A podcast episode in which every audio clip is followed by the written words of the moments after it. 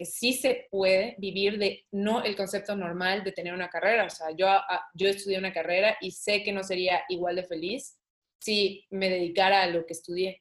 Entonces, yo creo que hay que fomentar, ya sea música, ya sea arte, ya sea fotografía, ya sea cualquier actividad que llamamos extracurricular, darles esa motivación a los padres de que, de que puede ser un elemento o una herramienta a futuro que, vaya a ser más feliz a tu hijo.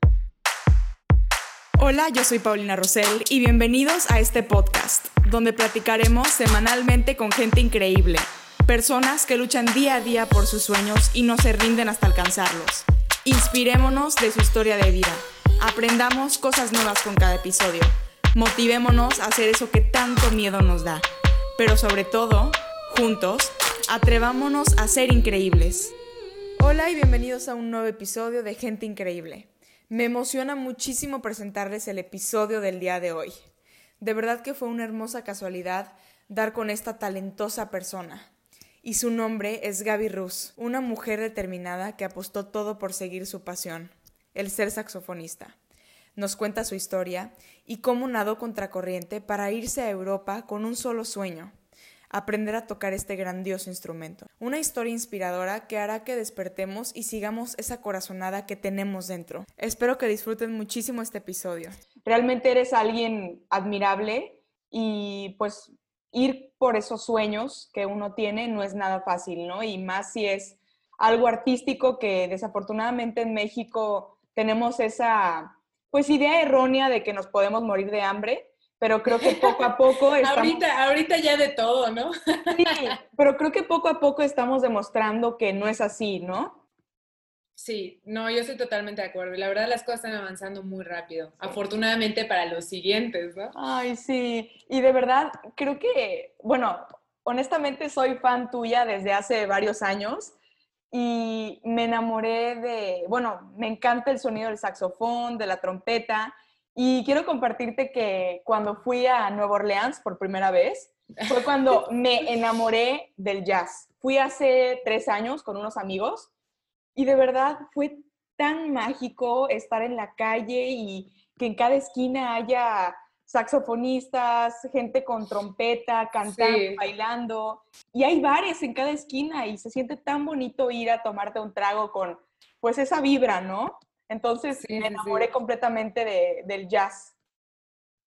Pero es otro estilo el que hacen ahí, el que, el es como música de calle eh, y no es propiamente jazz, eh, pero sí te transporta y te, da mucha buena energía. Sobre todo eso, es muy enérgica la música callejera que hay en, Nueva Orleans. Como que te pierdes, dentro de bares. Sí, yo, yo vi en bares grupos completos, o sea, sin ningún acompañamiento, o sea, eran puros instrumentos metales y una que otra, un instrumento percusivo, pero eh, hacían la, fiesta completamente. Yo eso sí no me lo, me lo había imaginado. O sea, sí viví esa sorpresa de estar ahí, no entender qué pasaba así. Fue, fue igual muy, muy interesante. Pero como que te transporta, ¿no? Como que te vas a un trip muy padre. Y no sé, de verdad me encantó la vibra de Nueva Orleans y desde ese momento escucho música como jazz, punk, soy fan del swing también. Eh, no sé, me encanta, me fascina y de verdad te admiro muchísimo y escuché tus canciones en Spotify. Ay, gracias. Y muchas felicidades por todo lo que haces, de verdad. Muchas gracias. Y de hecho fue muy chistoso cómo llegué a ti. Sí, sé. o por sea, una amiga. Sí, por una amiga. Estaba, bueno, tomé un avión la semana pasada y mi compañera de asiento, no sé cómo llegamos al tema de la música. No, te tocó la mejor persona que te pudo haber tocado. Sí, una persona hermosa, la verdad. Lo poco que estuve conviviendo con ella fue muy, muy lindo. Y de la nada, pues llegamos a ti y yo, ay, de verdad, pásame su contacto, me muero por entrevistarla. Y ya, así llegué a ti. De hecho, ella fue la persona por la cual me inspiré en hacer la primera canción que tengo la, segunda composición que he hecho en mi vida, pero la primera que escribí una letra, se la escribí a ella.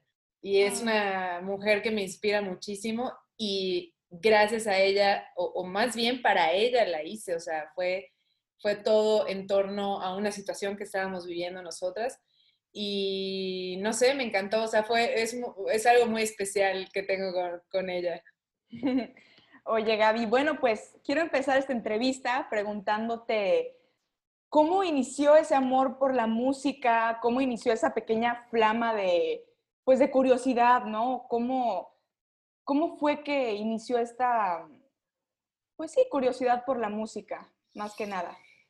Pues mi papá es melómano absoluto, o sea, hasta el día de hoy es un consumidor completo de música, entonces sí viví rodeada, no por músicos, sino por música. Entonces, em, yo tengo recuerdos desde muy pequeña, mi papá era, o sea, no solo apasionado, sino obsesivo, como lo somos la mayoría de mi familia, y él tenía todo lo que representara lo mejor para poder escuchar la música y el cine igual, pero principalmente conciertos con todo el, audio perfecto y así increíble. Entonces nos metíamos a ese cuarto y todo el tiempo nos ponía conciertos y ahí es donde estuve. Yo escuchaba pianistas, obviamente más como popular y la música que a él le gustaba, pero desde muy chica. Y, siento que ahí empezó esa conexión. Ahora, el, el tema como de explorar un instrumento sí surgió a través de un tío que tocaba guitarra. Y es lo más normal que tenemos. No, no o sea, si tú vienes de una familia donde sí te incitan a estudiar un instrumento, pues te meten a tomar piano, a tomar guitarra, o sea, como que los instrumentos base. Y así empecé, realmente empecé con la guitarra acústica y hubo un momento donde yo sentí una, una diferencia absoluta, porque cuando tocas guitarra acústica tienes más como ese, acompañamiento, ¿no? O sea, te enseñan, sí, un, un, tema de digitación, pero es más una cosa así como de cantar y yo, eso nada que ver, y los círculos y esas cosas nada que ver conmigo. Y empecé a escuchar más rock. Y ahí fue donde yo dije, no, no, papá, yo quiero una guitarra eléctrica. Y no querían hasta que logré. Y, y empecé a tocar guitarra eléctrica. Y ahí empezó como que otro camino eh, en la música. ¿cómo llegaste al saxofón? O sea, ¿por qué el saxofón? El, el sax, em, bueno, ya estando, o sea, tuve un grupo de chicas con guitarra eléctrica y todo, y dejé tocar, pero siempre estuve envuelta en la música con puros amigos músicos, porque en lugar de ir a fiestas o a la disco o cosas así, em, iba con amigos, mayormente puro hombre, porque nadie le interesaba este tipo de cosas, a, a los eventos de, de, de, música, o sea, a los conciertos de grupos locales. Incluso yo organicé muchas veces foros, o sea, siempre estuve activa en ese, en ese ámbito. Y un amigo, eh, el cual lo conocí en un foro donde yo organicé como un concurso de música, un chico de ellos fue mi amigo mucho tiempo y un día no se me olvida que me decía, Gaby, es que hay que ir a una escuela que se llama ya, que que está en X lugar y todos los jueves hacen un concierto de jazz. Y yo, ¿jazz? O sea, nada que ver, yo no escuchaba jazz, o sea, era metalera. Bueno, terminé ahí y fue la primera vez que tuve un contacto cercano visual con el saxofón. O sea, la primera vez tenía creo que 17 años o 16. Y me impresionó porque una razón muy, muy sencilla para mí, que fue muy clara, es que no entendía cómo funcionaba. O sea, siempre eh, o todos hemos estado en contacto con algún instrumento. No sé si tú tocas alguno, pero has agarrado un piano, has tocado un piano o una guitarra. Sí. E, el sax no es tan común para nosotros. O sea, culturalmente en México. Claro, sí, no, no, no. Hay gente de nuestra edad que se ha acercado a decirme de verdad, de mi edad, oye, qué bien tocas el violín. No. Es que es, somos muy ignorantes. O sea, como a, mi edad, o sea, yo estando dentro de la música, la primera vez que vi el sax fue a mis 17 años y yo estaba metida en ese rollo, pero metidísima. Entonces, eh, yo lo veía perpleja de, y no entendía cómo funcionaba. Eso fue lo que me llamó la atención. Porque tenía una noción de la música, de cómo son, si te sientas en un, en un, teclado, tú tienes ciertas octavas, tienes de do a do, sabes que son octavas, eso lo estudiamos como en la secundaria, creo, y tienes un, ciertas repeticiones de esas octavas, hay pianos más grandes que otros, que son de dos octavas y media, tres, o sea, hay diferencias. El sax tú lo ves y no entiendes cuántas, es como cuántas veces se repiten esas octavas, qué tan amplio tienes ese rango. Entonces, sí me quedaba como pensando, o sea, no tiene tantas, como en ese momento, ¿no? Como tantas teclas, decía yo, como tantas teclas como para que tenga tantas notas tan abiertas, o sea, fue esa mi inquietud y ya como de ahí parte otra historia. Pero sí, ahí, sí, contestando tu pregunta es eso, es así. O sea, básicamente como que lo que te atrajo del saxofón era ese misterio, ¿no? Y, y toda esa curiosidad que giraba en torno a él. Completamente. ¿Por qué crees que no se conoce o no se conocía el, el, saxofón en México? ¿Crees que es un instrumento que, bueno, más que nada yo creo que, digo, corrígeme si estoy mal, es más que nada cultura estadounidense y europea? Es que no, o sea, si tú te fijas en Estados Unidos, eso, ese tema que iniciamos platicando de, de la banda en New Orleans, en Estados Unidos estudian música en high school. Ellos tocan saxofones, tocan otro tipo de instrumentos de los cuales tampoco estamos tan cercanos y tocan, o sea, aunque fuera piano, o sea, están metidos en ese mundo.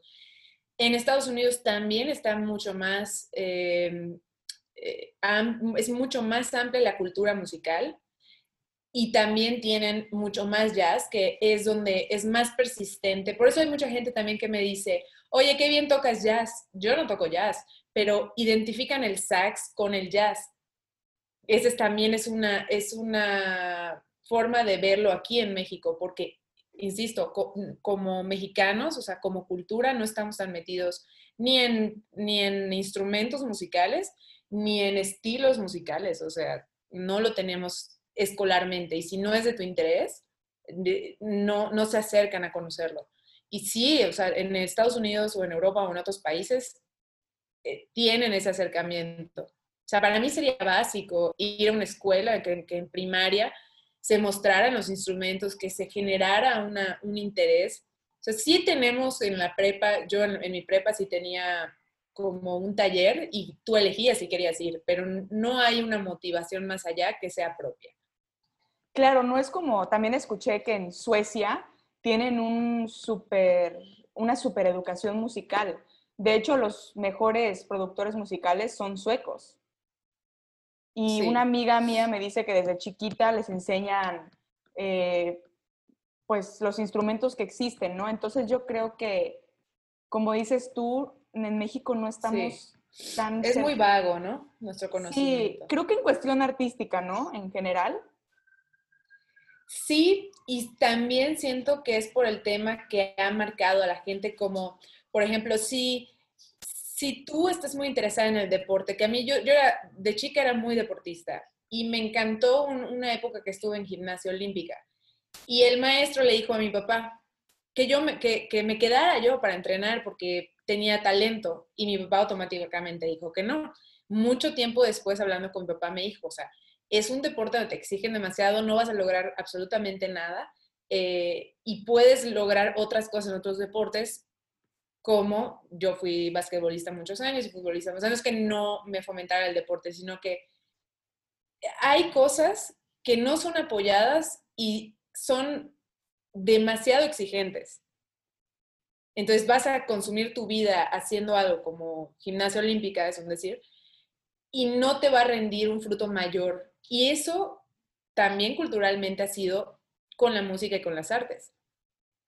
Como no hay un apoyo, como creen aún que no te puedes, eh, no puedes salir adelante como músico, como artista, los padres lo tratan como muy tajante, esto es un hobby, y si quieres le vas a dedicar una hora al día si quieres, pero hasta ahí, y si te va bien, ¿no? O sea, porque normalmente es una hora a la semana. No hay yo lo vería al revés. Yo, ya viendo la vida como la viví y desde hace muchos años de la forma en que la pienso, yo preferiría que mis hijos estudien su carrera, pero les desarrollaría con todo cualquier hobby o interés que tengan que no fuera un tema académico. O sea, son maneras de pensar diferentes. No, me pasa totalmente lo mismo. Definitivamente pienso igual que tú y siento que los 18 años es una edad tan temprana para decidir el rumbo de tu vida. Porque de verdad, te lo juro que yo a los 18 años era más tímida de lo que soy ahora, por ejemplo. Y era una persona súper diferente de lo que soy ahora. Y siento que hay mucha presión a los 18 años de qué es lo que voy a estudiar, para, a qué me voy a dedicar eh, el resto de mi vida, ¿no? Y yo igual, o sea, yo a mis hijos quiero que terminen la preparatoria y que sea un año de exploración, de trabajar, de viajar, porque sí, o sea, yo pasé por una etapa igual a los 18 años, dije, bueno, me gusta viajar y me encantan los idiomas y estudié turismo. Y me di contra la pared al tercer año porque definitivamente la industria de la hospitalidad es súper pesada y es darle tu vida personal a, esa industria, o sea, no dejas tu vida a un lado. Entonces, como que igual siempre tuve esa espinita creativa y artística desde niña pinto, desde niña dibujo, y dije, es que esto no me hace feliz, o sea, no me hace feliz. Entonces, igual tuve una etapa súper oscura y dije, ¿qué voy a hacer con mi vida? Entonces, sí es algo súper, súper fuerte. Yo creo que va a cambiar, ojalá, porque si hay una falta, yo me acuerdo que te dan como una orientación vaga, como que un día va a una universidad a hablarte, pero muy así, te embarro que es ingeniería, te embarro que es, o sea, es muy complejo. Y si hay personas con personalidades fuertes y definidas, o hay cosas que son fáciles de detectar, o sea, como por ejemplo, si te gusta la medicina, estás clavado con eso y no hay nada más pero quienes no están en ese eh, amplio mundo de, no sé, no sé, arquitectura o cosas así, eligen administración, eligen cosas porque no les queda de otra y ya tienen que empezar a estudiar y, la familia es la que está detrás, ¿no? Es complicadísimo, pero pienso igual que tú, o sea, hay que tener otra estructura o, o en cuestión de educación nos falta muchísimo como país en Japón les enseñan miles de cosas mucho antes de empezar eh, como temas académicos de, de, materias. Estamos totalmente a la inversa, yo creo. Ahora, me encantaría saber tu historia, Gaby. O sea, ¿qué fue lo que estudiaste? ¿Cómo fue que decidiste pues dejarlo todo por, por lo que haces ahora? Em, cuéntame un poquito. Dices que a los 17 años descubriste el saxofón. Descubrí, descubrí el saxofón. Yo eh, justo en ese lapso eh, estaba viviendo cosas familiares, digo, todo el mundo vivimos situaciones familiares complejas. En mi caso fue ese lapso donde estaba yo totalmente perdida, o sea, absolutamente, en cuestión familiar, como todo desintegrado. Em, yo ya vivía sola desde los 16, no por elección. Em, afortunadamente tuve puedo decir suerte, pero también fue que era yo muy dedicada a mis estudios y empecé a dar asesorías desde los 14. Entonces, yo ya tenía todo un negocio funcionando desde los 16 y a los 18 ya tenía mm, una buena cantidad de ahorros que en mi cabeza yo decía, voy a hacer un viaje porque es lo que quiero hacer.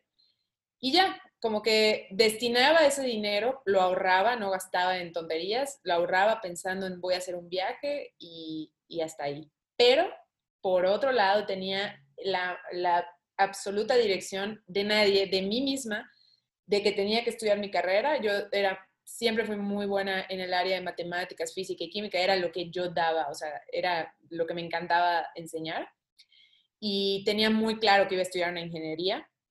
Em, jamás en la vida en ese momento me hubiera cruzado por la cabeza que me hubiera dedicado a otra cosa que no fuera el tema de, la parte de ingeniería y como siempre me vi dirigiendo porque tenía esa capacidad, yo pensaba llegar a un lugar muy alto en una empresa a esa edad.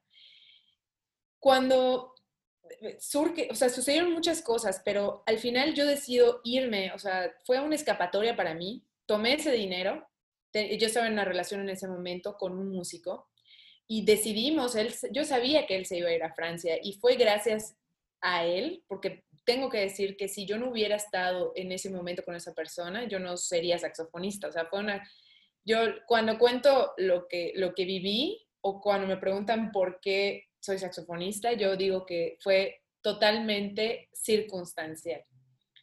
O sea, todo iba sucediendo y, e iban pasando cosas que tomas una decisión porque pasó una cosa y si no hubiera pasado esto, entonces no estarías haciendo otra cosa.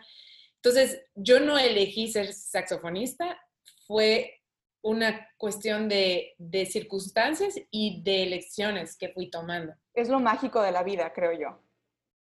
Sí, y es sorprendente, porque tú crees que estás eligiendo un camino y la verdad si te pones realmente a interiorizar las cosas, muchas veces sí tomas tus decisiones porque tienes o A o B, pero eso llega a ti. O sea, yo iba a ser ingeniera o, iba a tener una escuela de asesorías y terminé siendo músico. Nada que ver.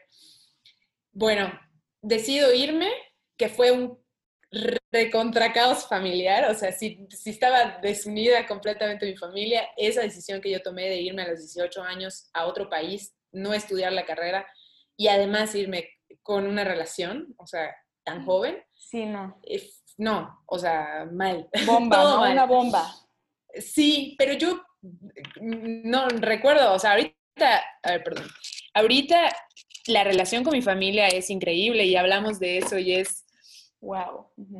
Es como parte de ancient history.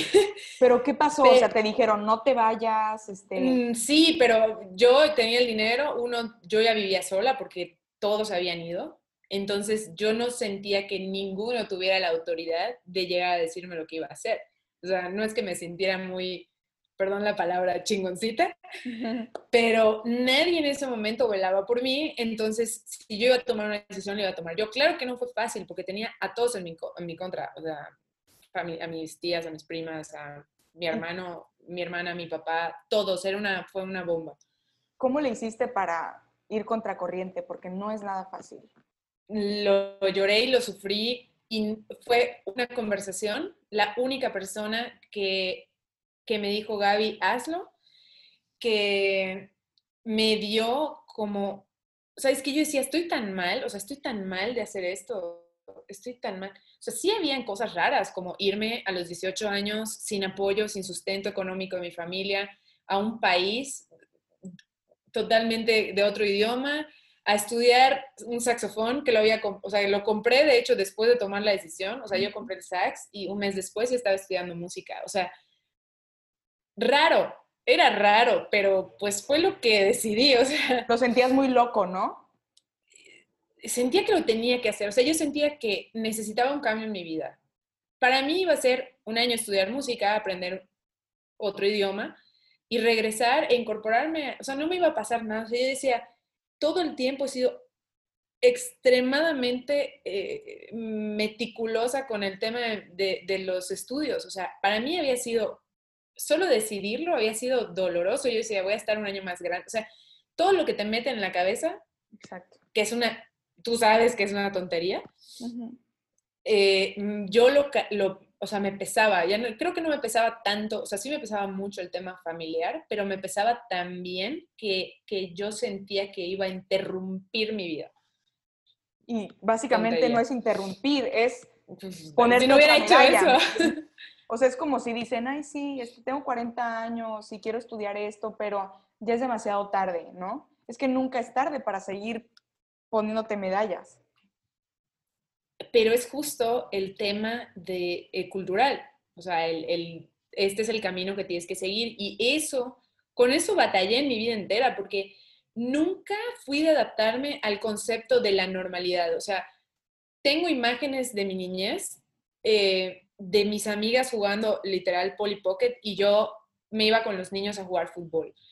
Eh, tocaba guitarra eléctrica, escuchaba música muy pesada que a mis amigas no les gustaba, ellas se iban a la disco, lo odiaba, o sea, los antros los aborrecía, em, no me gustaba el tema de utilizar mi dinero para comprar ropa, para verme bien, nada más por ese tema, porque yo estaba trabajando por mi dinero, a mí no me lo estaban dando. Entonces, todo, todo fue en contra, o sea, estaba en los scouts, hasta se burlaban de que yo estaba en los scouts. Eh, todo ese tipo de cosas que, que viví, ya de por sí, siempre fue como que Diferente. Diferente, sí, sí, sí, sí. Entonces, yo ya había, me había adaptado, no me molestaba hacer algo diferente, no me molestaba interrumpir ya después de todo ese autoanálisis. Eh, por eso me dije, ¿qué hiciste para, para remar contra corriente? Yo sabía que lo tenía que hacer y llegó un punto que sí, sentí que me estaban jalando, o sea, como... Y, y me senté a pensar y dije, si tú no haces esto, o sea, si tú no estás decidiendo que no quieres ir, o sea, si fuera mi decisión, no hay problema, pero no voy a decidir algo por ellos. Bye. Compré mis cosas. Literal, mi papá me dijo, cuando regreses a ver qué haces, o sea, aquí olvídate. Y mis hermanos me dejaron de hablar. Luego mi hermana estuvo un poco más, tuve más apoyo de ella, pero fue un verdadero caos, o sea, horrible. Y Francia fue uno de los mejores años de mi vida. o sea, tienes las dos partes, ¿no? Aún y que fue un esfuerzo, tenía yo un dinero contado, de hecho no pude terminar de pagar mi, mi, escuela y le hablé a mi familia, o sea, a mi papá o a mi hermana y dije, Adriana, ayúdame por favor a que me, a que me presten dinero para pagar mi último mes o mis últimos dos meses. No, decidiste irte, ve cómo le haces.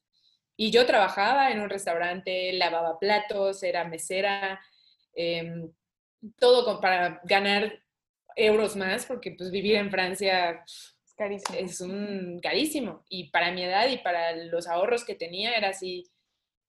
Eh, también no quería regresar a Mérida sin nada, o sea, quería poder volver a comprarme eh, un auto que ya me había comprado, o sea, tener esa oportunidad de no quedarme en ceros absolutamente. Entonces me metí a trabajar, o sea, todo lo que pudiera. Y sí, al final no pude terminar el curso, de igual forma daba, no, no, tenía mucha importancia o valor curricular para mí tener un título porque no iba a terminar la carrera, o sea, solo fui a estudiar un año.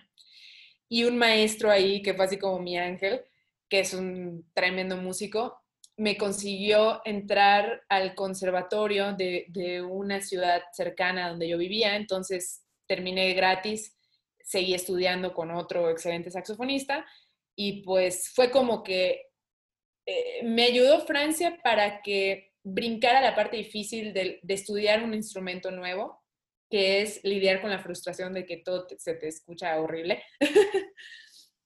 y en un año ya medio tocaba. Entonces ya cuando regresé a Mérida, eh, pues ya tocaba un instrumento y hablaba otro idioma. Entonces fue como que mi familia dijo, bueno, o sea, estuvo bien lo que hiciste, perdón. Sí, o sea, fue una gran formación, no fuiste a perder el tiempo. Al contrario, fuiste a pues hacerte aún muchísimo mejor y, ir por ese sueño. Pero, ¿qué pasó al regresar de Francia? ¿Te metiste a una universidad o seguiste ya con ese camino musical? No, para mí el sax hasta ese punto era un hobby. Eh, no me había quitado la cabeza tener, eh, o sea, yo no podía vivir esta vida sin tener mi título. ¿Por qué? Por lo mismo. O sea, yo debí tal vez en ese momento decir estudio música y no pude porque mi mente decía, tú estás hecha para ser ingeniera, eh, eres muy buena en esto, y lo era, de hecho, regresé en la carrera, fui, o sea, ya ni me acuerdo cómo se llama, pero testimonio sobresaliente. Fui testimonio sobresaliente, los mejores dos promedios de la de ingeniería cuando estaba yo viviendo sola con dos trabajos y estudiando la carrera, iba lo menos que podía para pasar mi, mi asistencia, o sea, que tuve mucho problema ahí por eso, ¿no? Porque igual con voz, con ganas de, que las cosas mejoren académicamente, eh, sentía que la universidad eh, le faltaba mucho, tuve mucho problema por quejarme, porque me frustraba a más no poder ir a sentarme tres horas a una clase donde el maestro ponía diapositivas que eran un copy-paste del libro.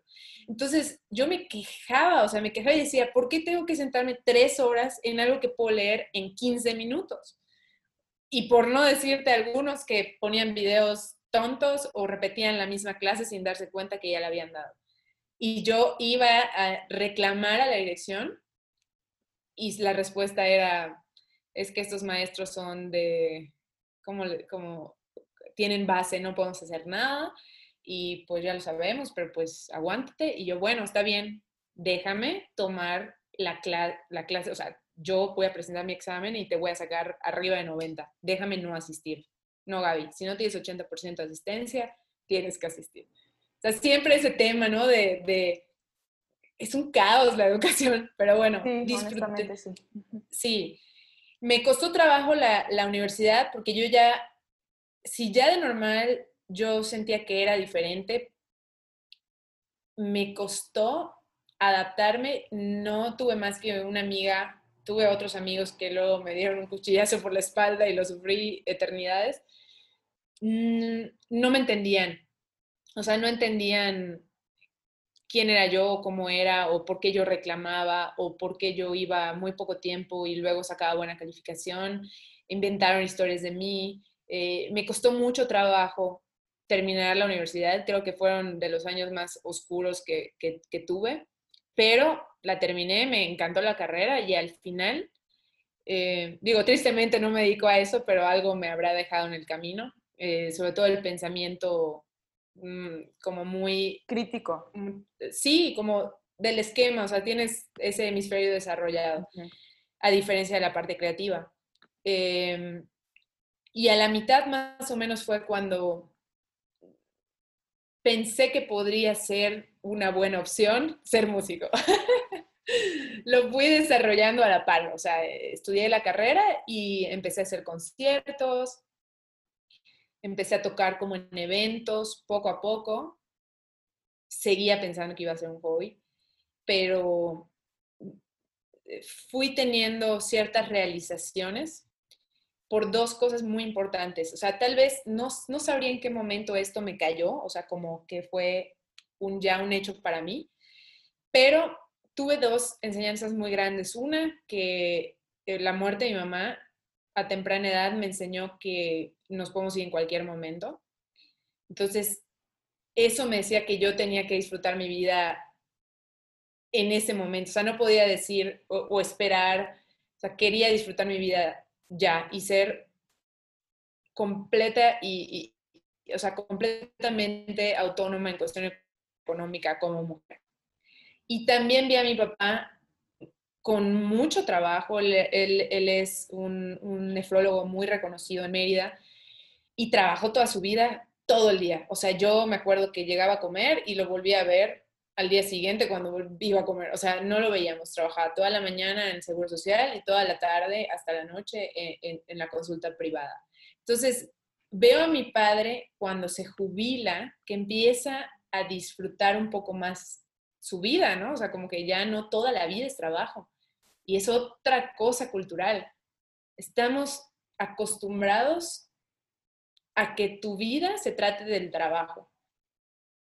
Y tu vida después del trabajo es estar estresado por tu trabajo. Y los que tienen la oportunidad tal vez de tener trabajos no tan demandantes, pero la mayoría de la población de este país vive con trabajos ultra demandantes, sumamente cansados. Y yo me, me veía como ingeniera en un puesto alto y como ingeniero tienes que trabajar con mucha gente, que eso genera todavía mucho más estrés. Sabía que podía triunfar, pero no quería entrar a ese mundo. Y nunca trabajé para nadie. Nunca. O sea, desde el día uno a los 14 años que empecé a dar asesorías hasta el día de hoy, todo mi dinero lo he generado con las ideas que yo he tenido. Y eso creo que es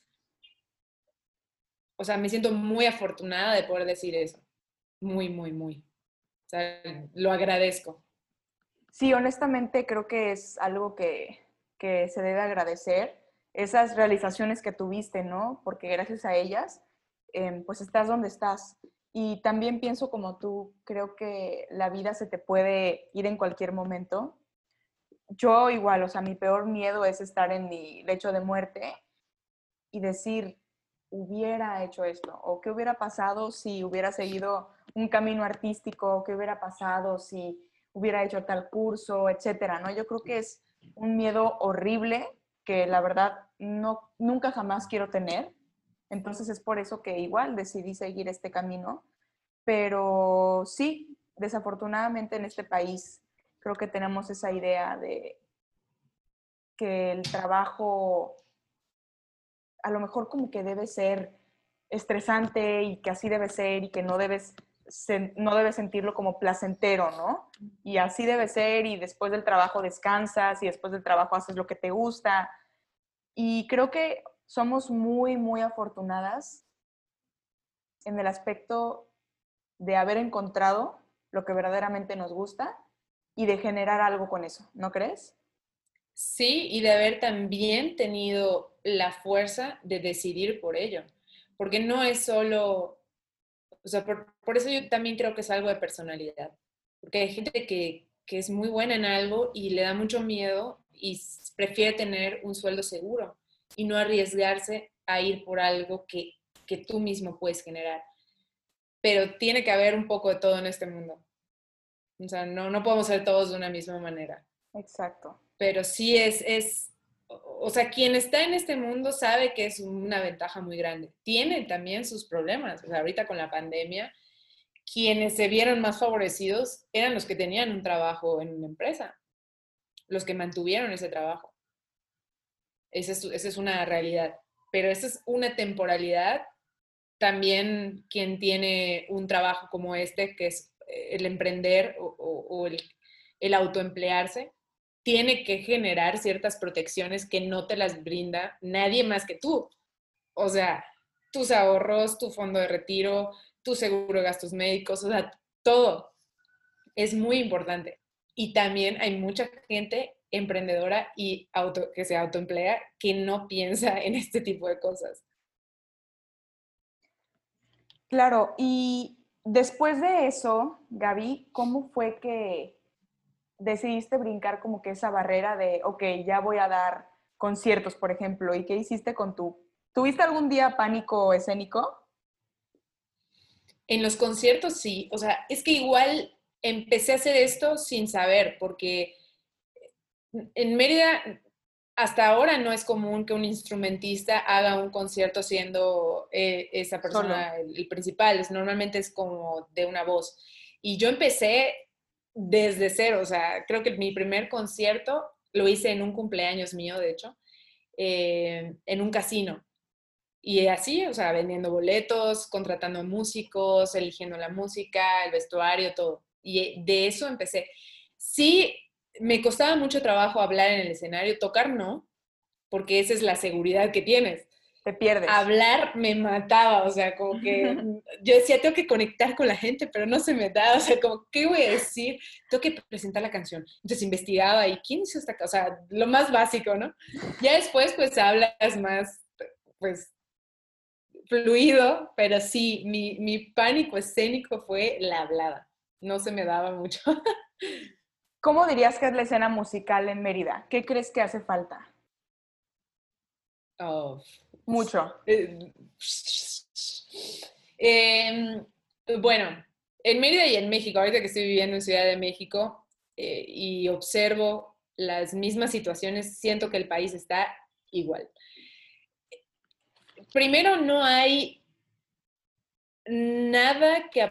Hay ciertos sindicatos repartidos en algunas ciudades, que es pura robadera de dinero, que de hecho soy la principal más molesta cuando tiene que, de verdad, genuinamente lo digo, cuando me exigen pagar una cuota sindical para tocar en un estado que no es el mío. No lo soporto, es una cosa que, que, me, me, hierve la, la sangre, porque no hay ningún... Sí, por ejemplo, si, tú, si yo toco en Cancún, no yo lo tengo que pagar, o sea, el cliente lo paga, pero aún así me molesta muchísimo. El cliente tiene que pagar entre el 15 y el 25%, dependiendo, porque como tengo integrantes extranjeros, a veces me cobran hasta el 25% del valor del contrato. Ese dinero supuestamente funcionaría en un, o sea, si yo supiera que va a ser un beneficio final para los músicos, voy y lo pago hasta con una sonrisa en la cara. Pero llegas y, dices, bueno, te hago transferencia, ¿me puedes dar una factura? No, tiene que ser en efectivo. Y te dan una hojita así. Entonces, eh, eh, obviamente faltan muchas figuras y que exista algún organismo que regule el que el mismo músico no mate a otro músico. Ejemplo, hace muchos años, ¿eh? cuando yo tocaba en restaurantes teníamos un trabajo y nos pagaban X cantidad de dinero, nos daban de cenar, súper a gusto. Y terminando de tocar, llega el dueño del, del lugar, muy conocido de Mérida, y me dice, Gaby, ¿a qué, no, a que no, no, no vas a creer lo que acaba de pasar? Acaba de llegar una cantante, que no voy a decir su nombre, y acaba de ofrecer que cobran menos por tocar aquí y pueden tocar más tiempo. Y yo, ¿y qué le dijiste? No, pues obviamente le dije que no, que no me interesaba. Pero eso, eso es principalmente lo que pasa y por qué se ha abaratado el trabajo del músico. Porque el músico friega a otro músico. Sí, digo, creo que no pasa solamente en la música, creo que está pasando pues en muchísimos aspectos más. Hay muchísima más competencia y la gente abarata su trabajo. O sea, igual pasa en el, en el mercado del, del, arte, ¿no? Yo, por ejemplo, vendo mi trabajo a cierto precio, ¿no? Y le pongo este precio porque de verdad, Gaby, le pongo tanto detalle, tanto esmero, mucho cariño, conozco tu trabajo perfectamente. Es más, hace poco me probé una chaqueta tuya aquí en mi casa. ¿De verdad? ¿De quién? Sí, de Miguel. Ay, sí, de Miguel seguí. Ay, sí, qué, sí, sí. qué emoción. Oye, eh, y bueno, te digo, o sea, le pongo mucho esfuerzo y te lo juro que me entrego muchísimo en la pieza, porque verdaderamente es, eres tú, o sea, eres tú plasmado y es tu pieza y tu trabajo.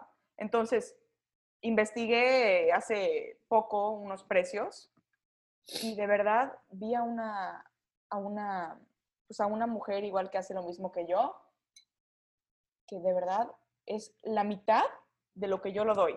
Y dices tú, uchis, o sea... Pero te voy a decir una cosa. Ahí te voy a debatir con un tema muy particular. Tú, como marca, sabes cuál es tu valor agregado y sabes qué es lo que tú ofreces y el precio que das no lo vas a bajar ni porque te digan, oye, te doy tanto, ¿lo aceptas? Entonces, a diferencia de el artista que lo único que busca es tomar el trabajo, no importando su valor, eh, ahí es la diferencia. Porque, por ejemplo, a mí me han dicho, ah, es que este saxofonista cobra tanto, contrátalo. Claro pues, contrátalo. La verdad, está muy bien el precio que te está dando. O sea, el precio que yo manejo es el precio que creo que yo valgo por lo que he invertido, creado, el tema del vestuario, de la imagen, de la música que selecciono, que no llego, estoy leyendo un papel ahí, eh, tocando en una esquina, o sea, hago un show, trato de... Eso es lo que vale, o sea, yo sé lo que ofrezco, ¿no? Lo mismo con mi show y el tipo de negociaciones cuando te tocan clientes que, es difícil porque tú sabes que están contratando un toldo de 200 mil pesos y que eso no le rebaja nada. Y al músico, perdón, como somos personas, ahí sí, te puedes, te van a ofrecer y te van a rebajar. Pero siento que esa es la diferencia, enorme diferencia que hay, que cuando uno conoce cuál es su valor agregado y lo que está ofreciendo, no va a ir, uno, yo no quitaría el trabajo de nadie, o sea, no iría a tocar una puerta. Otra cosa es que me hable para decirme, oye, queremos que toques tal día y yo sepa que había alguien tocando ahí. O sea, yo no estoy yendo a quitar el trabajo a alguien. Eso es, para mí es la competencia leal. Ay, cobra tanto, ah, perfecto, yo te cobro menos. Es más, no me des cena, toco el doble. O sea, no. Eh, eh, para mí eso es demasiado desleal. Pero una cosa no compite con otra. Cuando uno conoce lo que ofrece y, sabe lo que vale, pues si no lo van a contratar por un tema económico, está bien y es comprensible. Pero hay otros clientes que, que están buscando el show que tú estás dando, están buscando la calidad y los colores y el arte que tú estás imprimiendo en tu trabajo. Claro, de hecho, algo que me llama mucho la atención de ti es tu estilo y tu porte, cosa que nadie va a tener y no vas a encontrar en otro, pues en otro saxofonista o en otro grupo. O sea, tu grupo, la verdad, tiene porte, tiene estilo, hacen show. Y si te vas con otro, pues está bien, como dices tú, pero al final no eres tú. Yo siento que nadie compite con nadie y lo he hablado con, hace poco que estuvieron aquí, justo que estaba hablando de Miguel y había otra cantante y había otra cantante, o sea, estábamos platicando y yo dije, había una chica que estaba ensayando conmigo y estaba también Eve, la que canta conmigo, y justo en esa conversación les dije, qué increíble es verlas a ustedes dos, talentos, bellos talentos, y que lo que tú haces decía esta chica, no tiene absolutamente nada que ver con lo que tú haces. Ustedes no compiten entre sí. Y las dos tienen una voz maravillosa y las dos están divinas y las dos proyectan divino, pero yo siento y nunca he sentido ni que estoy compitiendo contra nadie, ni que nadie está viniendo a competir contra mí. O sea, y ese es un tema también de, de saber lo que uno es también sus alcances, porque yo no me creo la extraordinaria, mundialmente ultra increíble saxofonista. Uno, no estudia música, no tengo un vocabulario musical como lo tiene gente estudiadísima en Mérida. Hay increíbles saxofonistas que admiro, incluso una mujer saxofonista que se me hace tremenda, que es Victoria Bayote. Y ella no compite contra mí, yo no compito contra ella. Todos tenemos un estilo, o sea, yo siento que tiene que ver mucho más allá y, quitar el tema de la parte desleal, que eso es otra cosa. En, en el arte no hay una, a menos que te estén copiando, pero aún así, uno mismo es uno mismo, o sea, no hay forma.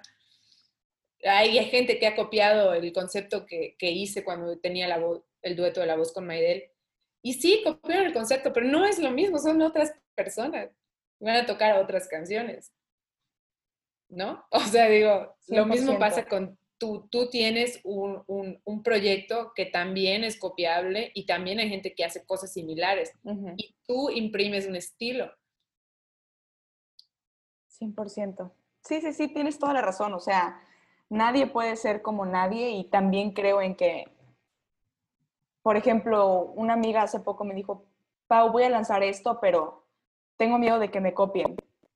Y le digo, es que al, fin, al final de todo, todo es una copia. O sea. Sí, ni lo que hacemos nosotros tiene nada. O sea, todo es una copia, le dije, y no puedes ir por la vida teniendo miedo de que te copien, porque es algo que es dado por hecho. O sea, si a la gente le atrae, te va a copiar de alguna manera. Y de hecho, creo que hay un libro que se llama Still Like an Artist, y ahí te, dice, o sea, ahí te dice que nada es original, o sea, nada es original. Nos inspiramos de algo siempre, pero el chiste es no copiarlo exactamente, sino agarrar elementos y esos elementos hacerlos, hacerlo tuyo. Sí, y te voy a decir algo, hay un, tema ahí cerebral porque eh, puedes inspirarte consciente e inconscientemente de algo. Por eso hay tanto plagio en, en la composición musical.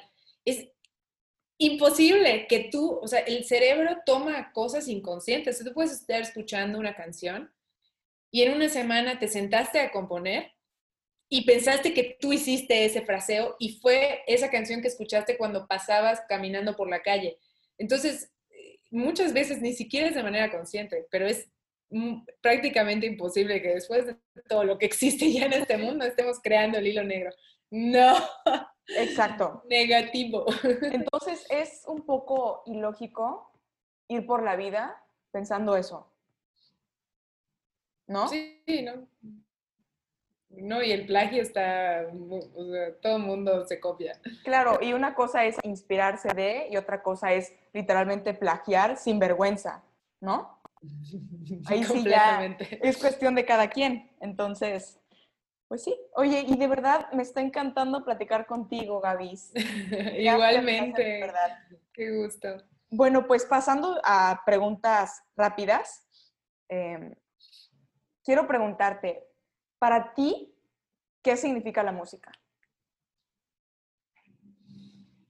Mm, bueno, eh, son, te puedo dar muchas respuestas. Eh, para mí la música fue yo, yo, no soy una persona religiosa, o sea, no, no, no, no pertenezco a ninguna religión. Y creo que mis momentos más depresivos y las situaciones de vida más complejas que viví, la música era, una, era un ancla para mí, de donde sostenerme. Incluso me acuerdo muchas veces tocando el sax, llorando, o sea, de, que era terapéutico. No siempre me pasa, pero muchas veces eh, conectas de cierta forma. Igual siento que el saxofón, como literalmente estás conectado a él, o sea, no hay nada que te separe, estás soplando y de aquí sale y es algo como muy especial siento que por una parte la música para mí siempre fue eso, o sea, fue un ancla, una forma de expresar mis emociones porque varié mucho de estilos musicales. Cuando estaba muy molesta escuchaba metal con ruido al 100% en mi casa a todo volumen, gritaba porque era ese tipo de música y necesitaba yo sacar de alguna forma lo que estaba sintiendo, la, la furia que tenía y la sacaba con esa música. Después conocí otro tipo de música, pero la forma en la que me conecto siempre es, me, abstrae. Em, y siento que también cuando viví en Francia me pareció mágico el poder conectarme, que yo hablaba así de francés cuando llegué, y entendía perfecta la, la, clase, porque es un idioma universal, o sea, no hay más que eso, o sea, tenemos unos, unos signos especiales, letras, donde eh, hablas de acordes, que eso es una forma mundial en la que se habla este idioma. O sea, no hay más. Es el único idioma que todo el mundo puede hablar, es la música. Entonces, logré conectar con gente sin hablar francés a través de la música. Era impresionante. Es como estar hablando el mismo idioma. Entonces, sí creo que es algo que, que nos une. Eh, la música nos, nos une y, e incluso, bueno, ahora que estamos celebrando, no celebrando, estamos en un día muy especial, la forma de protesta incluso es con música. Sigue siendo un tipo de lenguaje. Para mí es, es, increíble lo que representa en, en, muchas formas. En, sí, en muchas formas. Qué hermosa definición, de verdad. Y dime, ahora, si tuvieras la oportunidad de invitar a alguien a cenar, ¿a quién invitarías? No importa de qué época sea, si está vivo o muerto, ¿a quién invitarías a cenar? ok.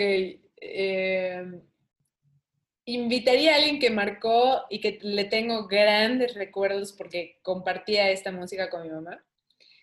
Eh, y sería Alejandro Sanz, porque siento que, uno, hablamos el mismo idioma y dos, me parece un personaje importante en, la industria musical. O sea, es una persona y sumamente creativa y hace música increíble, ha variado desde que empezó hasta ahora y sigue haciendo música súper interesante y sería una conversación así que trataría de sacarle todo.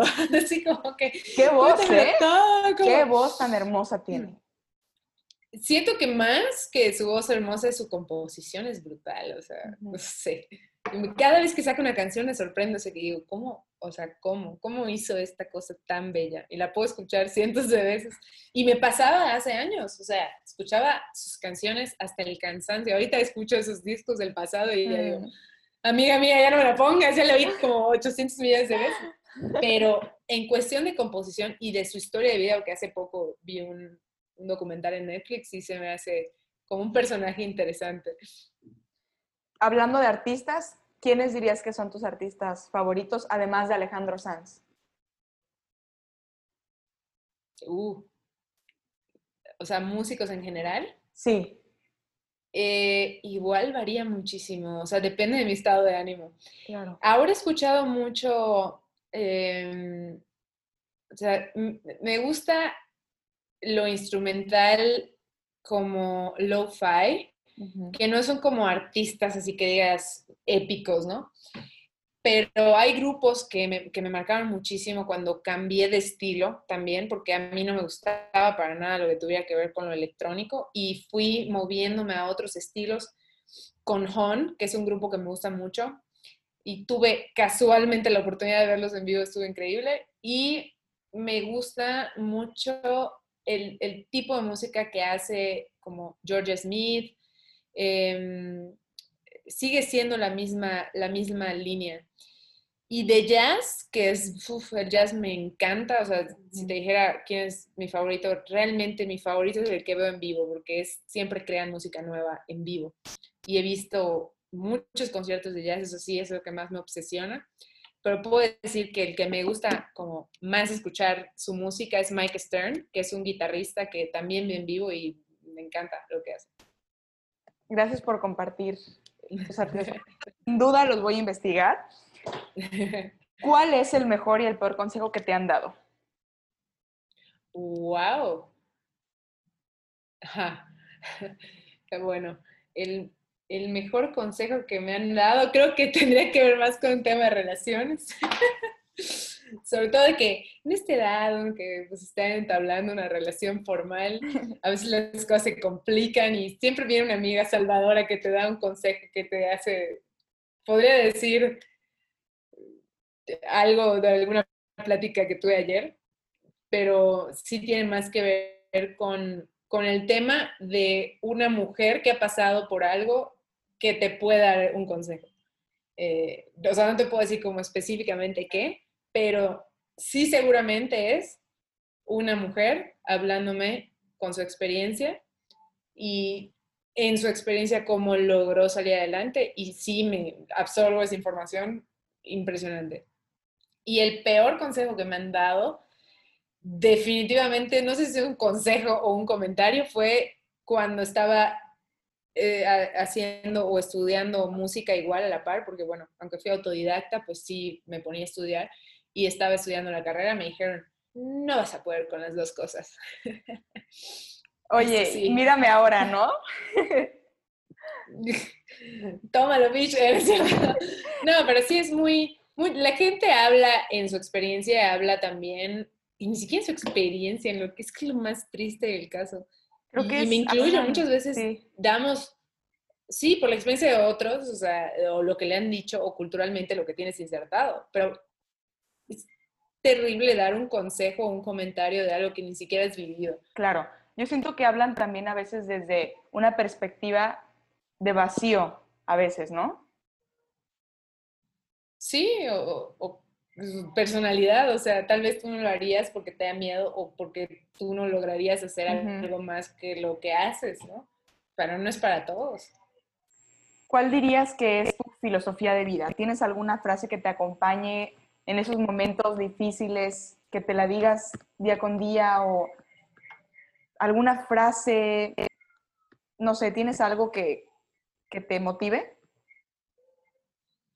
como alguna frase, ¿no? Una filosofía de vida que sí, desde, desde muy joven es, realmente tratar de disfrutar. O sea, suena muy trillado, pero lo he aplicado enorme cantidad de veces. Sobre todo en las relaciones o en situaciones en donde no estoy feliz, ya que me cae el 20 de que no estoy feliz y no voy a salir de esa situación, a menos de que cambie mi vida, es cuando he tajantemente cambiado mi vida. Entonces, sí me baso mucho en eso. O sea, si estoy siendo en un periodo ya que yo considero largo, estoy viviendo algo que no me está gustando y que sé que puedo cambiar, lo cambio. No me, no me estanco en situaciones de vida que no son favorecedoras para mí. Ahora, si pudiera regresar el tiempo a algún momento o alguna memoria de tu infancia, de tu juventud, algún momento exacto, ¿a dónde irías? Definitivamente con mi mamá, o sea, mm. muchas veces lo he pensado, ¿no? O sea, de, o incluso el poder tener esa conversación ya adulta con mi madre, que no pude tenerla. Eh, pequeños arrepentimientos que uno tiene de, comportamientos infantiles. Recuerdo que me daba pena salir con mi mamá porque tenía cáncer y no tenía pelo. Y, yo como en ese momento pensaba que era algo que se le iba a quitar, yo decía, bueno, pues hay cuando se le quite, ¿no? O sea, estaba muy chica para entenderlo todo y me ocultaron todo lo demás. Entonces, sí, sí, definitivamente, incluso elegiría el momento en que mi mamá estaba enferma ya sabiendo lo que sé ahora, ¿verdad? poder estar ahí y poder ser un elemento de, de apoyo y no una carga como hija, porque pues al final ella seguía siendo excepcional madre de tres hijos demandantes, enferma. Entonces me gustaría cambiar esa situación como de tener ya esa empatía de saber que era una enfermedad terminal y, poder acompañar y no generar ninguna molestia. Yo creo que sí. Ahora, quisiera saber cuáles son tus libros, tus películas, em, cuáles son tus libros, películas, series favoritas. Quiero compartirte que tu historia me recordó tanto a una, bueno, a mis dos películas favoritas. La primera, mi película favorita en el universo es La La Land, no sé si ya la viste. Sí, pero ¿por qué? Qué raro. Pues no sé, por, por, por Sebastian y su club de jazz, como que me recordó a, ah, ya, ya, ya, ya. E, el amor, ¿no? Que le tiene ah, por la es verdad, es verdad, es verdad. Y todo lo que hace por, por ir por, por ese sueño de tener su, su bar. Y me recordó también a la película de Pixar Soul. No sé. Sí, reciente. Hermosas películas. Eh, sí. Bueno, de libros, eh, un libro que me marcó, y de hecho justo lo tengo ahí, lo estoy releyendo, se llama Anhelo de Vivir, de Irving Stone, y es La vida de Van Gogh. O sea, yo, este libro fue mi break, break point de empezar a leer libros. O sea, fue prácticamente la primera novela que leí y fue, fui afortunada de que llegó a mí. Claro. Y, y, me enseñó muchísimo, o sea, me enseñó mucho la vida de Van Gogh. O sea, te recomiendo ampliamente si no lo has leído. Y la gente que está escuchando también se lo recomiendo porque no solo aprendes mucho de, de la época en la que él se situó, los amigos que tuvo, que es súper interesante toda, toda esta etapa. En, para mí fue, yo sigo yendo a los museos y veo lo primero que es, que es el impresionismo. Es así, voy al impresionismo, porque es la época que más me gusta en el arte. Pero es una historia muy peculiar, es sumamente peculiar como fue de, de profesión en profesión, no encontraba, luego empieza a pintar, tuvo un personaje que fue el que, si no hubiera sido por su hermano, él no hubiera seguido pintando porque él no generaba absolutamente nada de, de, sus pinturas. Y tuvo un cambio enorme e, e, en, su forma de, ver la vida. Fue una persona también con, con muchos problemas psicológicos, psiquiátricos, no atendidos propiamente bien en esa época que ni siquiera estaban detectados.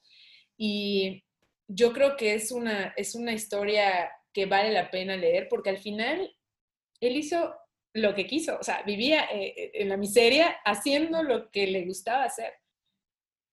Y eso me, me, llama mucho la atención, porque ahora lo único que importa es el dinero y, y eso es, eh, es, lo que cega, nos cega porque al final necesitamos tener el sustento de vivir y si eso, tu trabajo está horrible, pero ni modo, es lo que tengo que hacer para trabajar y, perdemos el sentido de esta vida, que es realmente hacer algo que nos satisfaga.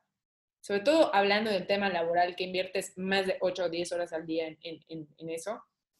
Este es un claro ejemplo, digo, un poco, un poco extremista, pero es importante también tener este tipo de, lectura que te motive a hacer las cosas que te gustan. Eh, que no lo encontró fácil, por cierto, porque mm primero está dedicado a la iglesia y muchas otras cosas, porque su padre lo obligaba. Sí, de hecho creo que sus, bueno, sus relaciones me parecen muy interesantes, porque siento que la pérdida de su madre lo hizo como, pues, estar en relaciones amorosas muy difíciles. Y también sus amigos creo que fueron realmente importantes en su, en su camino, ¿no? Como, como Paul Gauguin, que creo que igual bueno, no sé si él le arrancó la oreja, no sé si la cuchilló. Hay muchísimos, este, muchísimas historias diferentes, ¿no? Pero sí se me hace muy interesante. O que fue asesinado, o que él se mató, pero... No, hay tantas cosas, pero sí, lo voy a leer. aquí estoy viendo. Fui, fui hace poco al, a la expo que hay en Ciudad de México y compré una... Ah. Bueno, ahí tengo en mi casa siempre. Es que a mí me gusta mucho, la verdad. y de películas, em, ¿qué te podría decir? Híjole, es que hay tantas. Sí. O sea, y, y cambian dependiendo de, de, de, lo, que te, lo que te ha marcado, ¿no? Que te ha gustado. Pero ahí sí creo que no te podría dar uno en específico. Pero alguna que recuerdes que te guste mucho o que no puedes dejar de ver.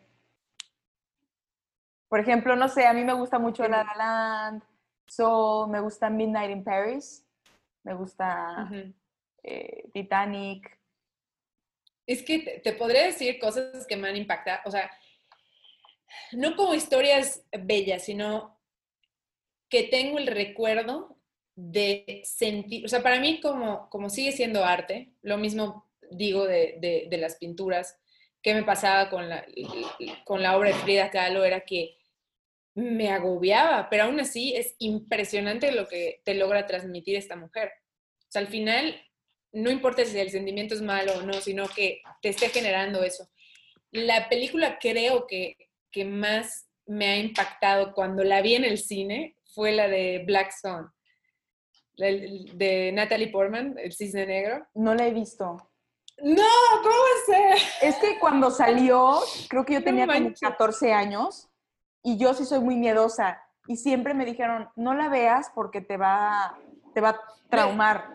Es que es un, es que es increíble, o sea, todo lo que tenga que ver, creo que por eso me gusta mucho ese libro, porque todo es un tema de comportamiento humano, o sea, no es nada sobrenatural, ni es una historia o sea, te puedo decir historias bonitas que me han gustado en el cine, sí, pero cosas que a mí me han impactado, o sea, que emocionalmente estaba yo así de, ¿what? Es, siempre son temas que, que implican el comportamiento humano y esa es eh, impresionante, o sea, para mi gusto. La voy a ver. Digo, pero no es esas películas que dices, es mi máximo en el mundo y la voy a ver diez veces, la he visto una vez en el cine, fue la única que repetí la única película que he repetido muy cercana y luego la volví a ver hace poco, pero normalmente no repito películas así como, aunque me gusten mucho. Sí, yo también, a mí tampoco me gusta repetir películas. Siento que, o sea, me gusta como que dejarlas ahí, ¿me entiendes? Y quedarme con la primera impresión y los sentimientos que me dejaron. Normalmente no repito tampoco. Pero sí, o sea, hay películas increíbles. Y ahorita estoy repitiendo muchísimas, o sea, Interestelar, ese tipo de, de, wow, esa película está increíble. Mm, sí. Es, que digo, es que no, no te contestaría como algo cool. Yo creo que las que son más agobiantes son las que se te quedan marcados. Igual hay una de Leonardo DiCaprio, que es la de Shutter Island, ¿ya la viste? No. Ah, igual. Ah, sí, sí, sí, sí, sí, sí. Está muy sí, el final. Sí, Inception también. Inception. Sí. Muy buena. Sí, sí entiendo ese punto de vista, o sea, que te gustan, más que las películas estéticas, te gusta que te causen algo, ¿no? Bueno, este, o sea, para mí, eh, otra que me impactó muchísimo y la recomiendo es Roma, o sea, pocas películas que son ultra nominadas me encantan. Y esa película de inicio a fin fue así, para mí yo estaba todos los sonidos, eh, las imágenes. Ahí en la cuestión cinematográfica sí te diría, Roma es un agasajo. Pues muchísimas gracias Gaby por esas recomendaciones. Sin duda voy a ver Black Swan y me encantaría leer El anhelo de, vivir también. Y, Ojalá y eh, ahí me dices qué te parece. Sí, y bueno, finalmente ya para terminar esta entrevista, gracias por tu tiempo, eh, pues me gustaría saber si tienes algún mensaje para las personas que nos escuchan, eh, no sé, algún consejo para seguir ese camino de la música o simplemente un mensaje que quieras que la gente sepa. Sí, me gustaría, pues, para las personas que tienen hijos, ese sí creo que sería un mensaje importante, es el dejar ser, eh, el fomentar los gustos y, aptitudes que tengan, o sea, estamos viviendo en un mundo completamente diferente al que nosotros vivimos y al que nuestros papás vivieron. Y sí siento que es muy importante eh, el caso tuyo, caso mío, que son temas de éxito, de hacer cosas que nos apasionan, decirle a la gente que tiene hijos que sí se puede vivir de no el concepto normal de tener una carrera. O sea, yo, ah, yo estudié una carrera y sé que no sería igual de feliz si me dedicara a lo que estudié. Entonces, yo creo que hay que fomentar, ya sea música, ya sea arte, ya sea fotografía, ya sea cualquier actividad que llamamos extracurricular, darles esa motivación a los padres de que, de que puede ser un elemento o una herramienta a futuro que, vaya a ser más feliz a tu hijo. Em, y no bloquear los sueños de los hijos, o sea, no querer que hagan lo que nosotros queremos que hagan. Yo creo que ese es un mensaje importante. Y em, ahora con la situación que, vivimos, creo que quisiera mandarles mucho ánimo a la gente que este, este episodio eh, que parece una película ya va a pasar. Entonces, estamos en una época de fortalecimiento y que nos sirva, o sea, todos hemos pasado por altibajos emocionales, pero brutales durante esta época de pandemia, pero nos tiene que servir de algo y tenemos que salir victoriosos. O sea, utiliza tu tiempo para algo de valor, eh, lo que sea que esto sea para ti, y que al final de toda esta cosa que nos sucedió, puedas decir que eres una mejor persona. Yo creo que ese sería bueno, esos serían los dos mensajes que le daría a la gente que nos está escuchando. Ay, pues de verdad muchísimas gracias Gaby por aceptar esta entrevista. Sin duda fue un honor y un gran placer platicar contigo. Eres una mujer que inspira y seguramente vas a inspirarme a mí y a los que nos escuchen a pues a dar ese siguiente paso, ¿no? Y verdaderamente tu historia es, es ejemplar y de verdad mil, mil gracias por compartir, pues por compartir tu ser, ¿no? Con todos nosotros Gracias, de verdad, fue un gran placer conocerte virtualmente. gracias, muchas gracias y mucho éxito en este proyecto que tienes. En el otro también que ya está andando súper bien, yo lo sé. Yo por eso te conocía.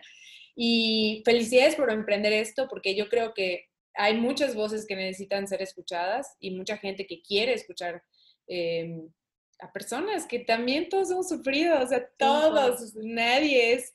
Eh, nadie es único en esta vida, todos tenemos situaciones similares y nos unen esas situaciones. Muchísimas gracias por quedarte hasta el final del episodio. Espero que te haya encantado conocer la historia de esta gran persona. Encuéntranos en redes sociales como Gente Increíble Podcast y ayúdanos a compartir este episodio con tus seres queridos. Nos vemos la próxima semana y recuerden, atrevámonos a ser increíbles.